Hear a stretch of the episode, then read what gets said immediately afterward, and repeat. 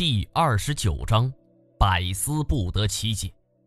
听到金锁说这话的时候，我惊讶程度不亚于有人告诉我本拉登复活了。怎么可能呢？古一指明明一开始就跟我在一起，包括他的孙女儿胡烟梦。二十年前他也没有遇难，金锁怎么可能遇到他的遗体？我无论如何也想不通，便问金锁有何凭证。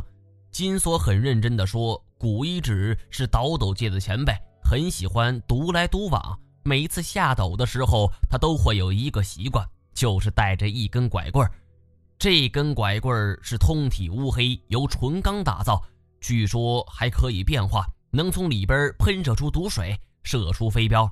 道上的人都传言说，这一根拐棍有个眉目，叫做金刚杖，是前清大内高手的兵器。而后来，古一指倒了人家的斗，又把这东西给修了修，就自己用了。而说着，金锁从包里边拿出一根二尺多长的黑铁棍儿，嗯，就是这东西。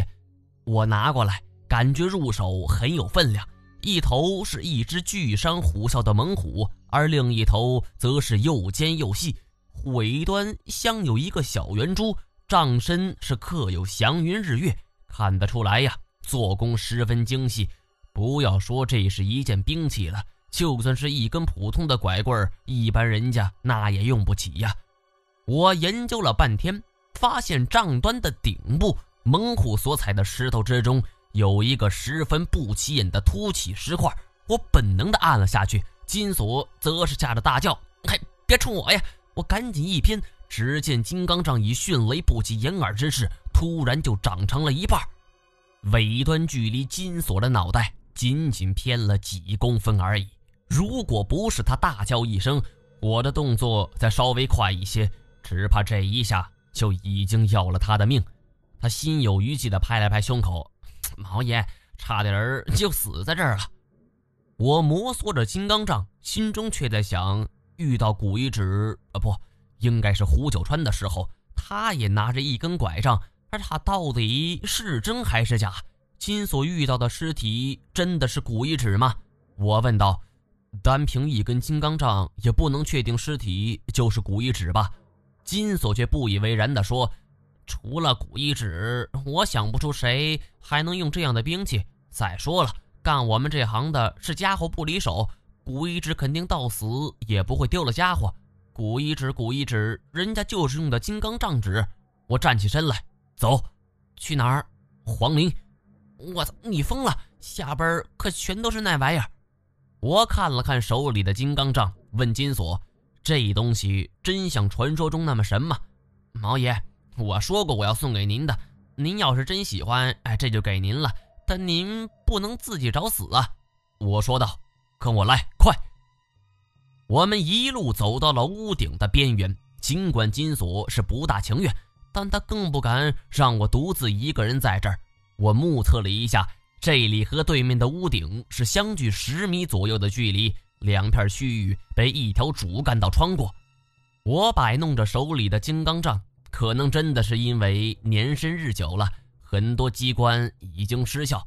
传说中的毒水那是更不可能了。而唯独我转了一下老虎的时候，尾端的小钢珠突然就射了出去，啪的一声。就射入了对面的墙壁，威力竟然是不下于一把真枪。乖乖，好东西啊！金锁看的是眼睛发直啊！我怀疑他是不是后悔把这东西送给我了。我坐下来，仔细研究起金刚杖的构造。钢珠射出去之后，露出了里边的构造。这里边有一个机括，旋转老虎的时候会产生巨大的推力，传导到尾端。钢珠就是这么出去的。弄清楚了这个原理，我让金锁就拿出了飞天锁，钢爪的连接就放在了金刚杖的尾部。我寄希望于巨大的推动力可以使飞天锁勾住对面的墙壁。因为西域风格建筑的原因，这里的房顶大多平滑，单靠臂力甩出的飞天锁根本不可能抓住任何的东西。钢珠小而轻，而飞天锁则是重而沉。我心中默念：“古一指前辈，要是您老人家真如传说中那么神，就让我这一击必中吧。而念壁，我旋转击扩，飞天锁像是突然被一脚踢了出去，拽着长长的尾巴就向对面飞去。叮的一声，钢爪是牢牢地扣进了墙壁的顶端。我终于明白古一指为什么要带着这根金刚杖了，是他真的好使啊！金锁还特意试了试力道，嘿，真结实！毛爷果然有你的。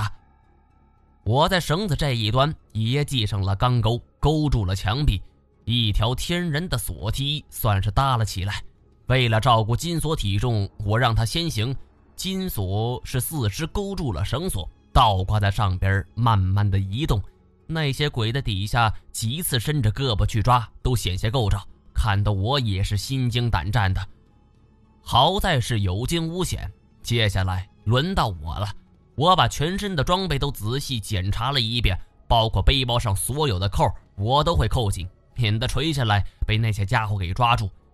这样的运动平时虽然也做的不少，记得在八百媳妇明楼前的断崖处，我们也是这样过去的，还差点儿被独角蛇给追上。不过幸亏这些鬼没脑子，不会上房，不然我们就真的麻烦了。如此反复。我们差不多这样来回进行了五六次，前边还是一片民房。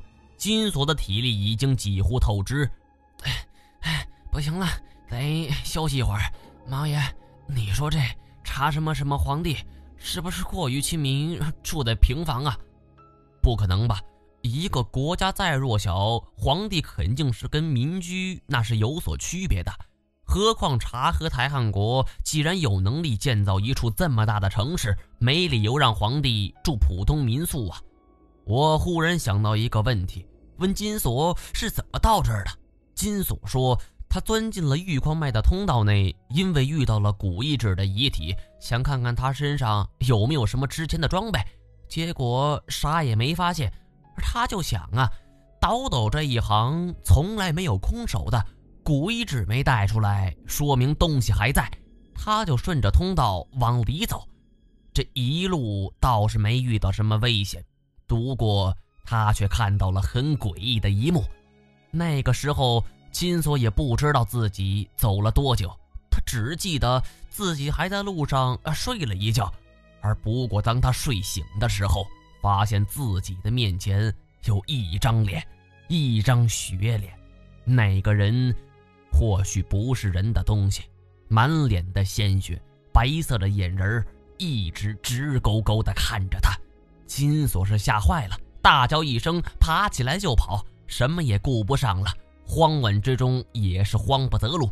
通道里边有一个陡坡，他脚下踏空，顺着陡坡就跟葫芦似的，一路就滚了下来。这一下是摔得着实不轻啊！当他晕晕乎乎站起来的时候，发现自己竟然是从一条盗洞里边出来的，不用说了，这肯定是古一指的杰作。而当时他进来后，眼前就是这座古城了。我听后悔的是顿足捶胸啊！早知道事情是如此简单，我何必费那么大劲儿绕这么大一个圈子呢？直接从瀑布后边进来该多好啊！不过再一想，自己终归不是神仙。没办法未卜先知，这种事儿怎么可能提前得知呢？金锁接着说道：“他当时也没有多想，迈步就进了鬼城。自从进来之后，脑子就开始迷糊，然后也不知道发生了什么。直到我来了，我沉默了，苦苦思索。金锁所遭遇的看起来是平淡无奇，顺理成章。”而我却是一觉睡醒之后，发现自己置身于古城之中。这么大一座城，不可能移动。退一万步讲，就算可以移动，我也不可能没有一点感觉呀。就好比我是一只虫子，这座城就好比是一只倒扣的玻璃杯。如果玻璃杯想将这只虫子给扣在杯中，只有将杯子整个拿起来，或者是掀开一角。但想一想，不可能。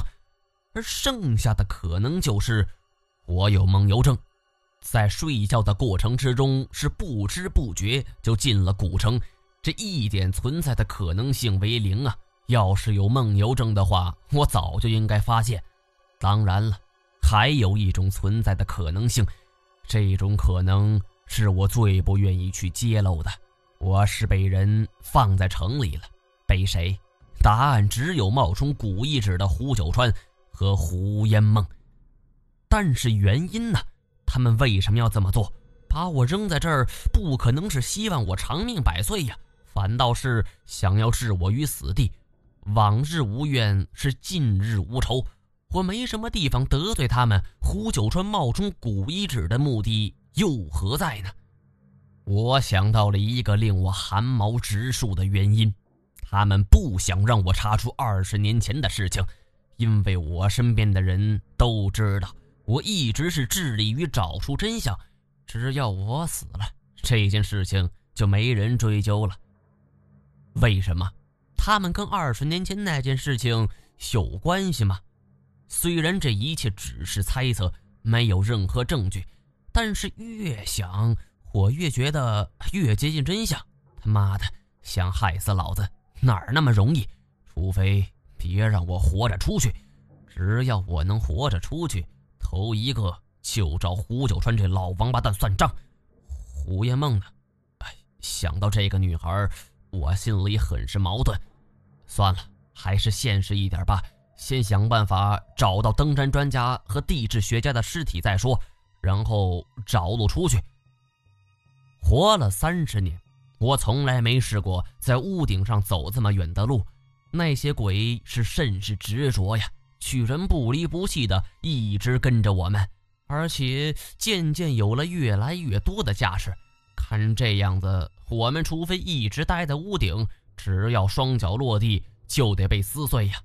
金锁是憋不住了，站起来解开裤腰带，直接在屋顶上是开闸放水。生黄的尿液还冒着热气儿，就像喷泉似的，自己还在那自我调侃呢。嘿，看所爷水淹小鬼，哎呀，最近有点上火了。而忽然，随着尿液溅在鬼的身上，几只鬼是表情痛苦的躺在地上，身上冒着白色烟雾，而不一会儿就全部消失了。整个过程是一点声息也没有，我就像是在看一部无声电影啊，目瞪口呆。金锁也看出了门道，我操，毛爷有门啊！我赶紧催促：“好样的，继续，继续呀！”金锁是哭丧着脸，没了。我又不是消防栓，不管是口水还是尿液都能够克鬼，但是这东西可不是说有就有的，而且对方是千军万马，我们只有两个人，只能是先想办法躲过去了。毛毛毛毛毛爷，你快看！金锁突然指着我身后，我回头一看。一座宏伟的宫殿就出现在了我们面前。各位喜马拉雅的听友，大家好！最近喜马拉雅开展了一个活动，叫做“帮主播分享节目，送主播上热门”，希望您能帮我多多分享。当然，在此期间，我也会给各位听众多多加更，不定期爆更，谢谢。